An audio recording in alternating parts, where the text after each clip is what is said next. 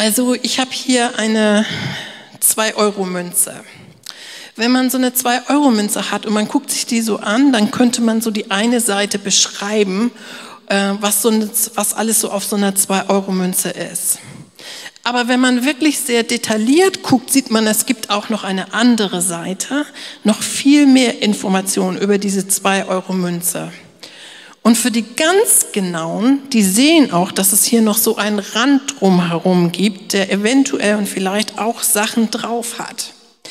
Wenn ich nun an das Wort Gottes gehe, dann ist es so, dass, dass ich jedes Mal, wenn ich etwas lese, das vielleicht bekannt ist, ich Gott frage, zeig mir was Neues. So wie die Münze auch verschiedene Seiten hat, so ist dein Text ja auch. Das bist du in diesem Text und ich will von dir lernen. Und so irgendwie habe ich in dem letzten Jahr, ich habe total, oder in diesem Jahr, total viel gepredigt, aber oftmals Texte, über die ich schon mal geredet habe.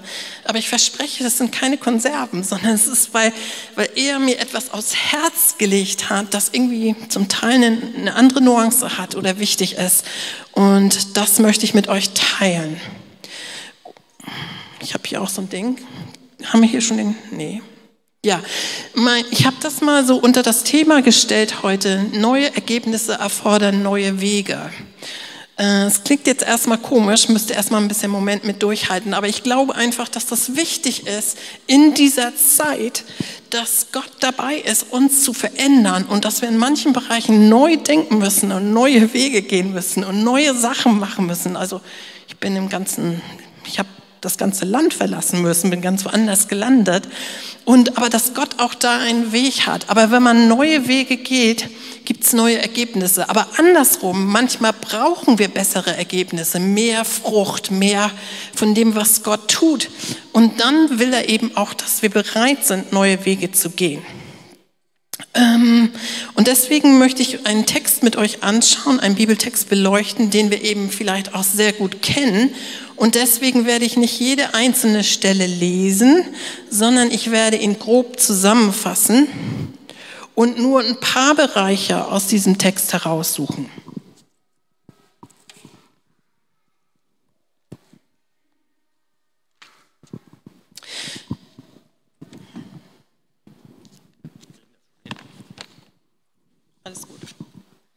Wir, wir kriegen das hin. Danke.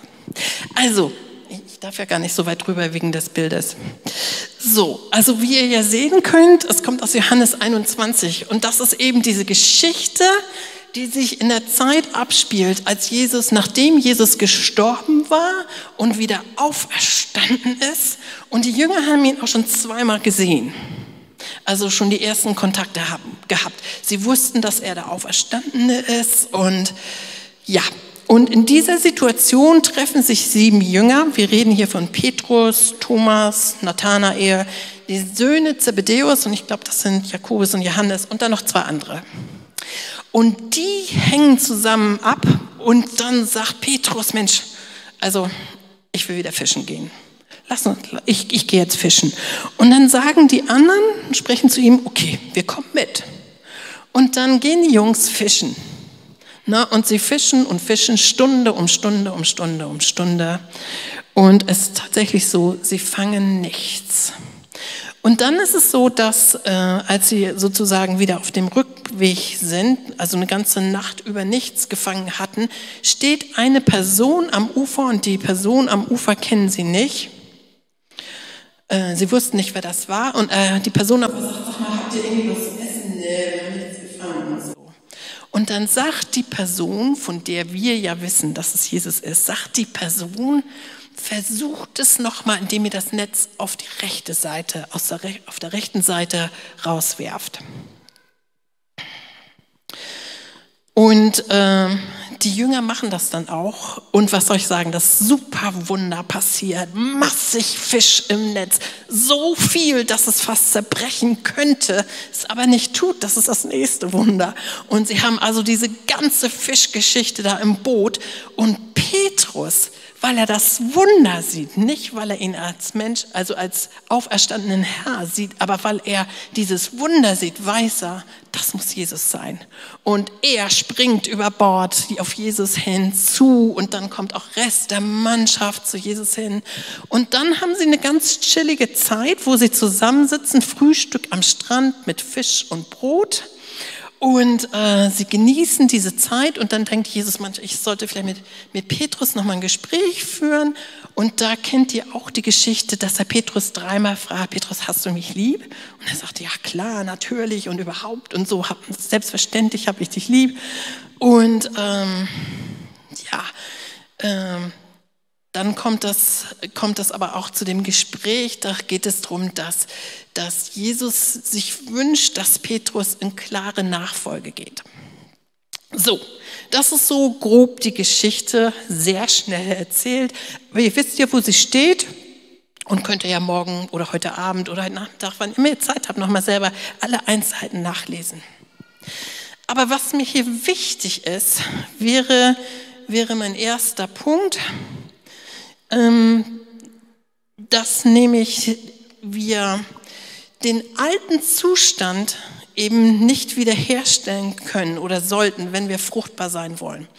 Und hier in dieser Situation in der Geschichte ist es also so gewesen, dass es ja so ein Einschnitt in der Geschichte war, in der Jesus gestorben und auferstanden war, so eine ganz neue Situation für die Jünger.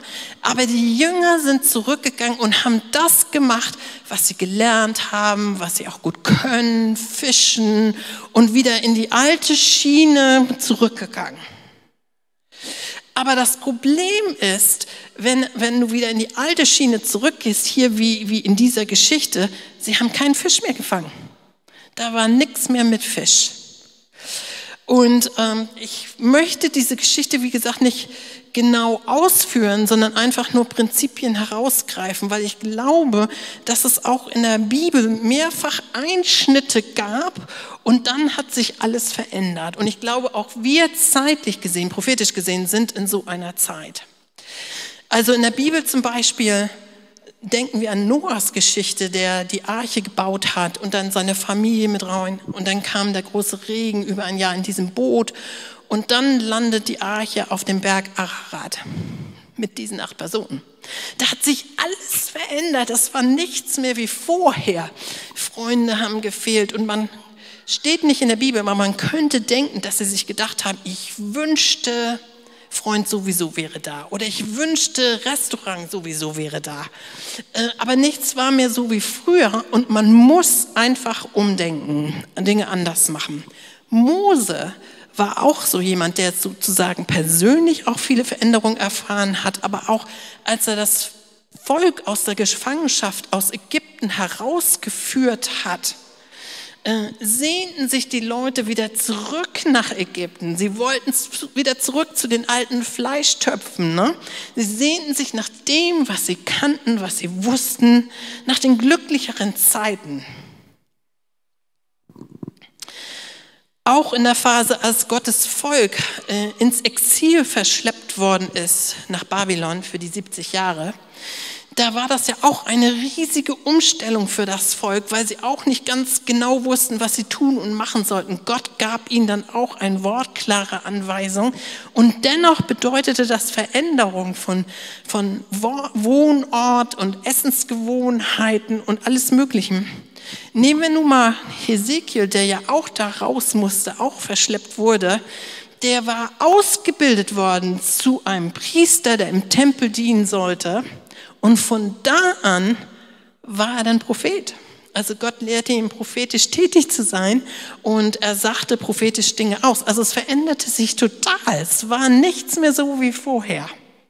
Und für die Jünger denke ich mal auch, das war so entscheidend, was passiert war, was Jesus getan hatte, dass er am Kreuz starb und auferstand und sie das noch gar nicht begriffen hatten und sie gingen auch erstmal zurück zu den alten Gewohnheiten.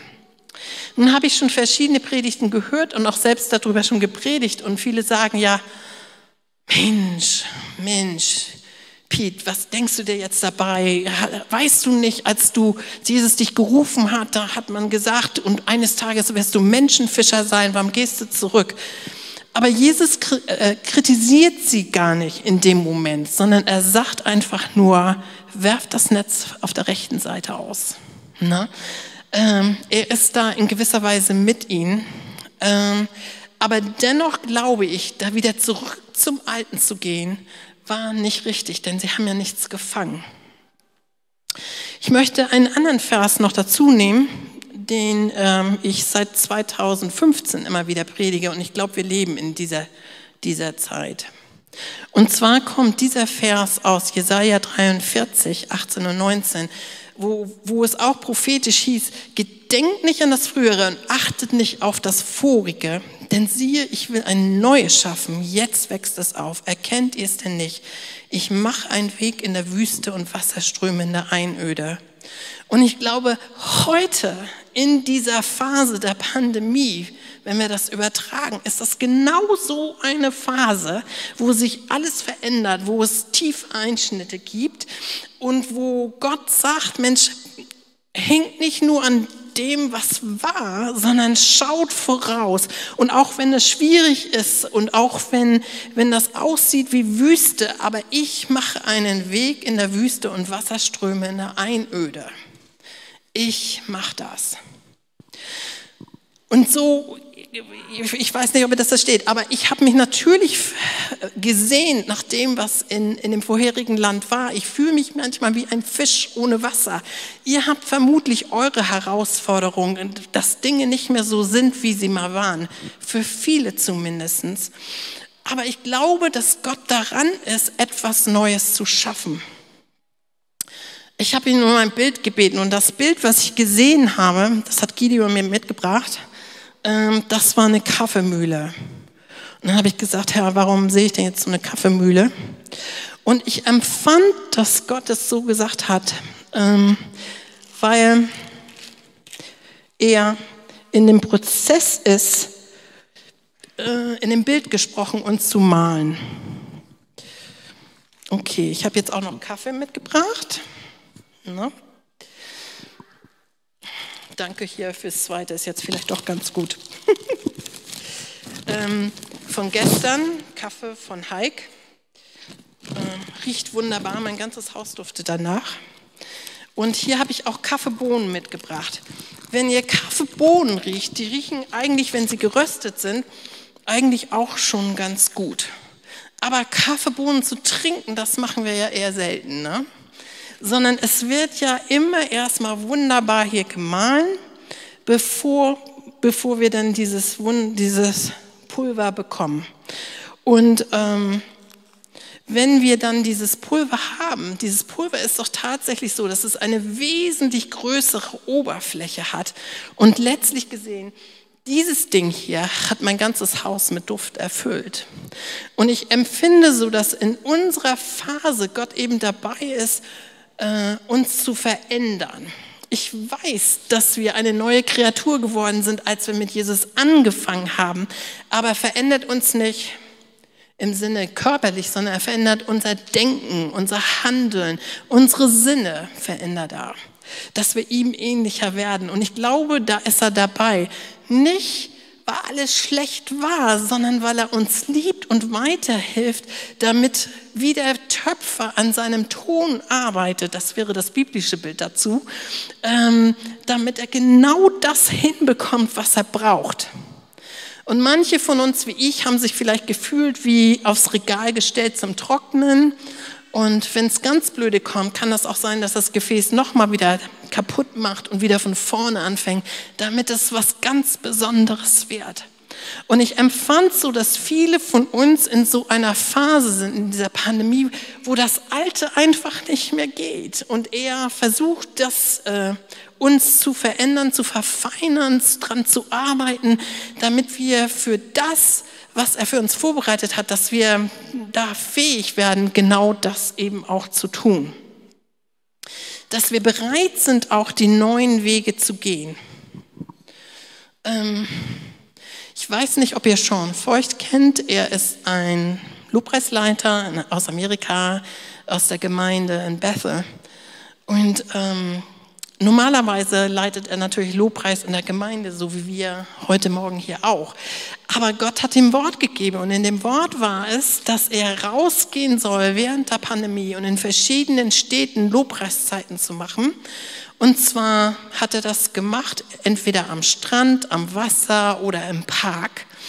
Und, ähm, und wenn ich richtig informiert bin, okay, wenn ich richtig informiert bin, immer mit der Genehmigung der Stadt. Und was passiert ist, ist wirklich, dass viele Menschen sich für Jesus entschieden haben, viele Wunder passiert sind, wo, wo, wo Menschen geheilt worden sind, wo, wo wirklich Taufen stattgefunden haben mitten in der Stadt, wo sie dann so ein, so, ein, so ein Becken aufgestellt haben und sowas, wo jetzt in Portland, wo Leute ihre Spritzen abgegeben haben, weil sie sich gespritzt haben oder Waffen abgeben, einfach weil Gottes Gegenwart so stark ist wegen Lobpreis. Ne? Wenn wir Gott preisen, haben wir ja heute auch gemerkt, kommt seine Gegenwart. Und wenn seine Gegenwart kommt, verändert das mehr als alles andere, glaube ich. Und ich glaube, dass, dass er in seinem Leben einfach einen neuen Weg gegangen ist, weil Gott ihm ein Wort gegeben hat. Und das ist genau eigentlich der zweite Punkt in dem alten Zustand, äh, ich glaube nicht, dass wir uns danach sehen sollen und den wiederherstellen sollen, sondern wir brauchen ein Wort, ein Wort von Gott. Wir brauchen ein prophetisches Wort. Wir brauchen das Wort, wo geht's nun lang? Wo müssen wir hin? Und dem dann genau äh, folgen. Hier in dem Wort Gottes haben wir es gelesen in Johannes, oder können wir jetzt lesen, äh, in Johannes 21, Vers 6, da heißt es, da sagt Jesus, er aber sprach zu den Jüngern, werft das Netz aus zur rechten Seite des Bootes, so werdet ihr finden. Da warfen sie es aus und konnten es nicht mitziehen wegen der Menge an Fisch. Also wenn wir ein wenn wir wirklich mehr Frucht haben wollen in unserem Leben, ist das A, super wichtig, dass wir auf uns auf ihn einlassen, dass er Neues bewirken darf in uns, durch uns und dass wir es wirklich meinen, wenn wir singen, ähm, dass er das Wichtigste in unserem Leben ist. Und dass wir dann ein Wort von Gott brauchen.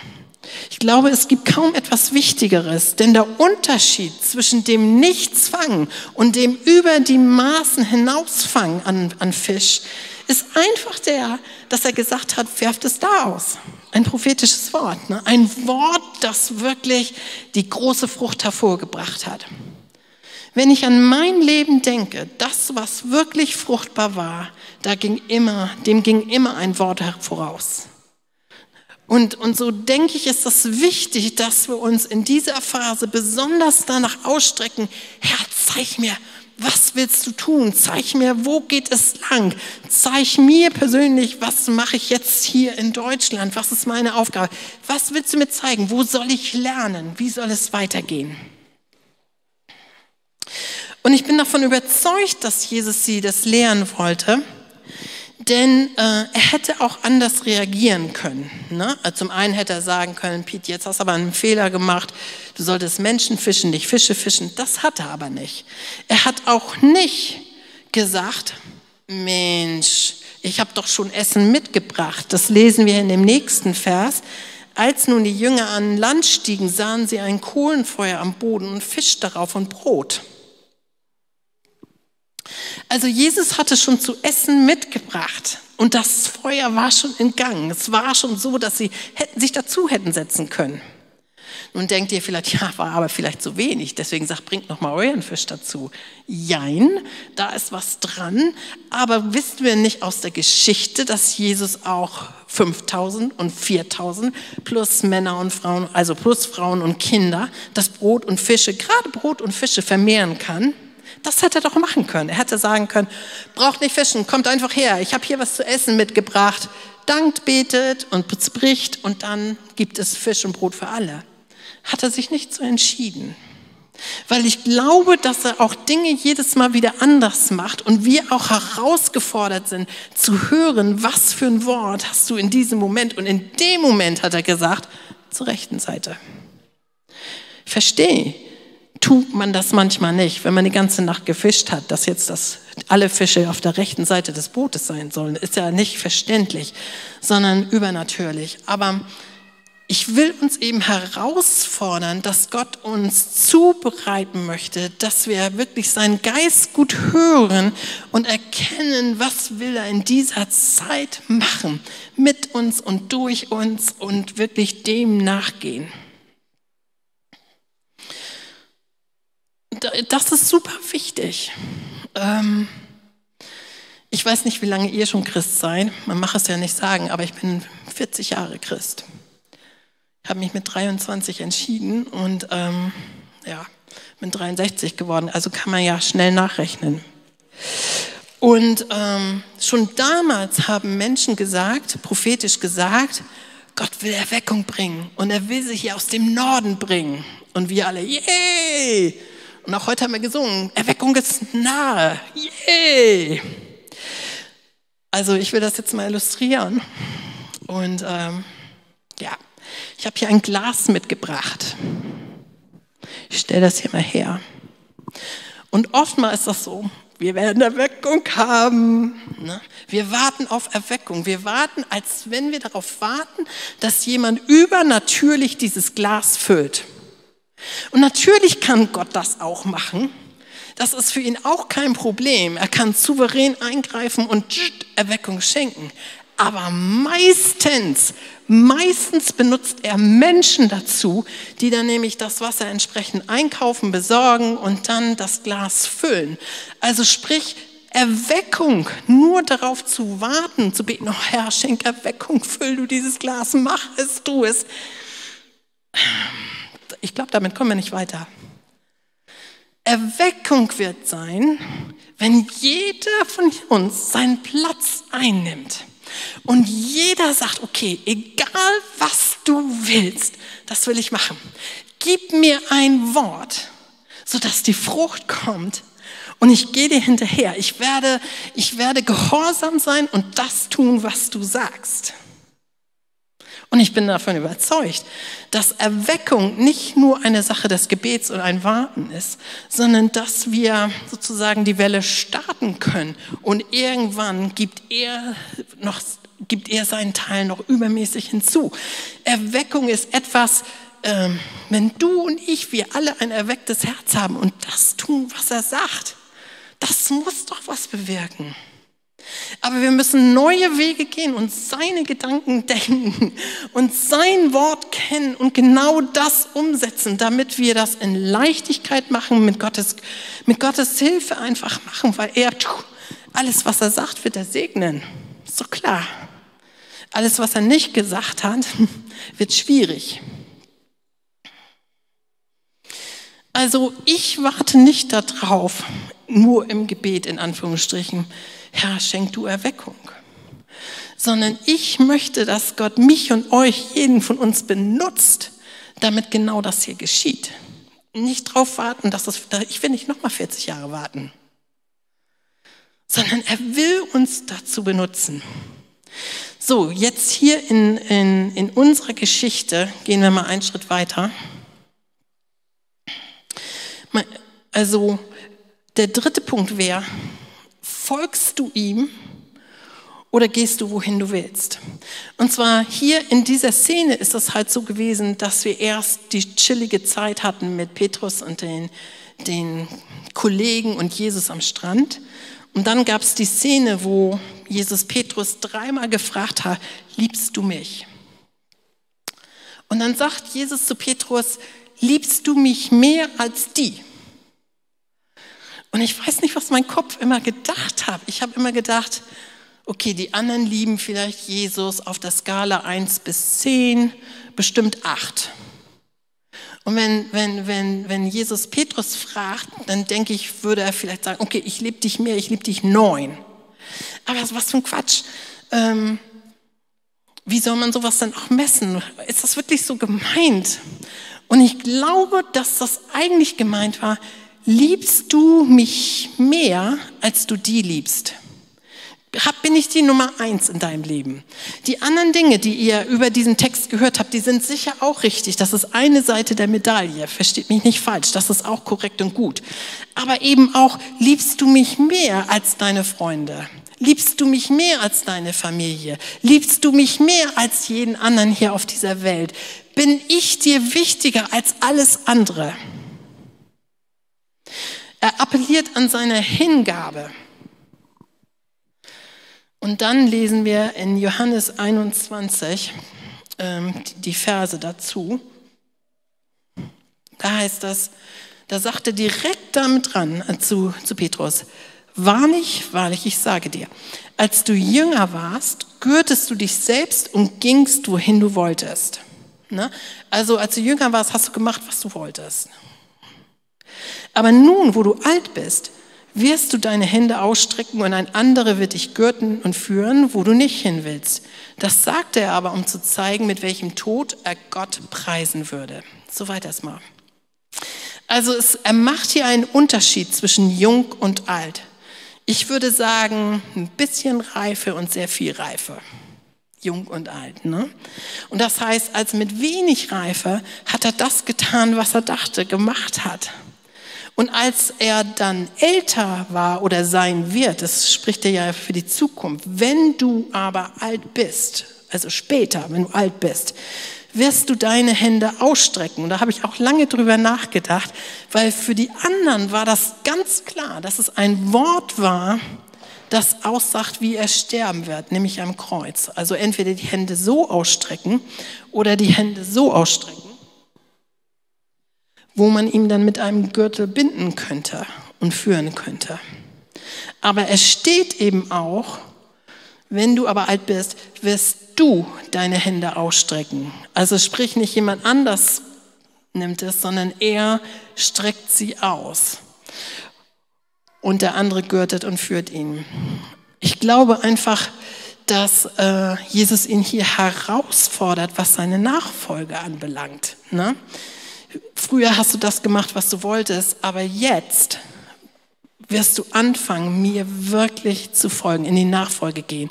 Und dann sehen wir, haben wir ja gerade gelesen, Jesus sagte, um anzuzeigen, mit welchem Tod er Gott preisen würde.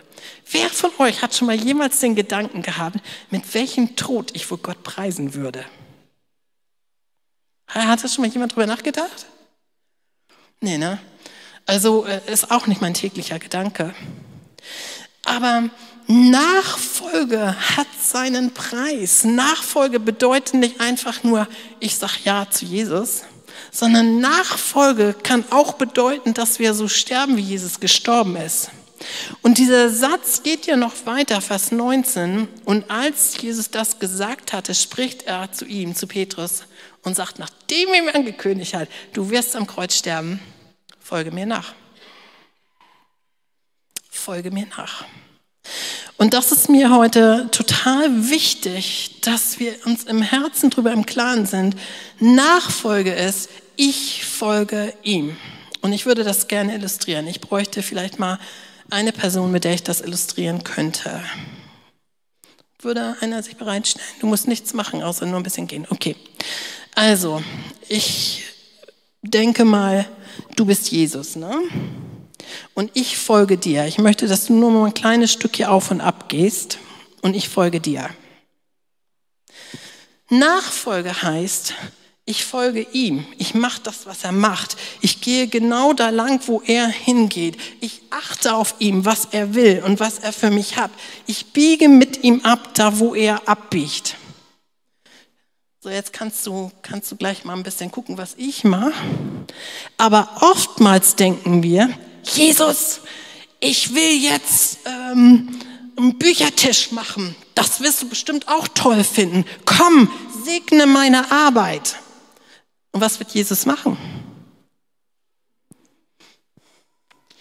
Ja, vielleicht wird er sagen, Petra, komm, du bist falsche Richtung, komm hier mit, ne?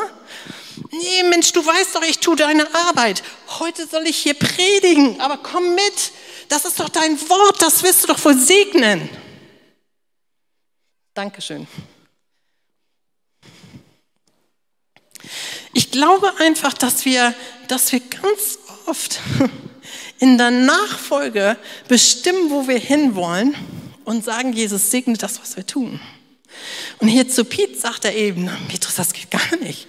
Ne? Sondern Nachfolge heißt, du folgst mir total nach in all den Dingen, die ich, die ich dir zeige, bis zum Tod hin. Aber ich lasse dir die Wahl.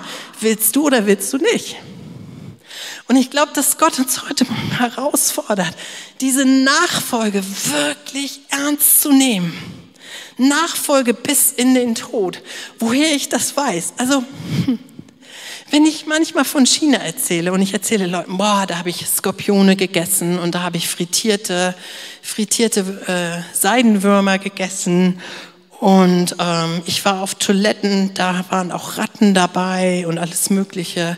Manchmal gab das auch kein Wasser. Dann sagen andere zu mir, das könnte ich nie. Naja, Gott hat dich berufen. Mann, das ist so eine unbiblische Aussage wie nur was. Ich könnte Leute schütteln und würgen. Mache ich nicht, keine Sorge. Ihr dürft nachher frei zum Kaffee trinken gehen. Ähm, aber die Sache ist doch nicht, was ich kann, sondern die Sache ist, wozu bin ich in Nachfolge berufen?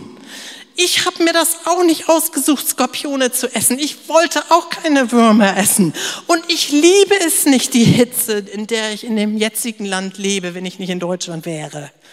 Aber ich bin in Nachfolge. Ich mache das, was er sagt, weil ich ein Wort hatte und da gehe ich hin und setze es um, weil er es sagt.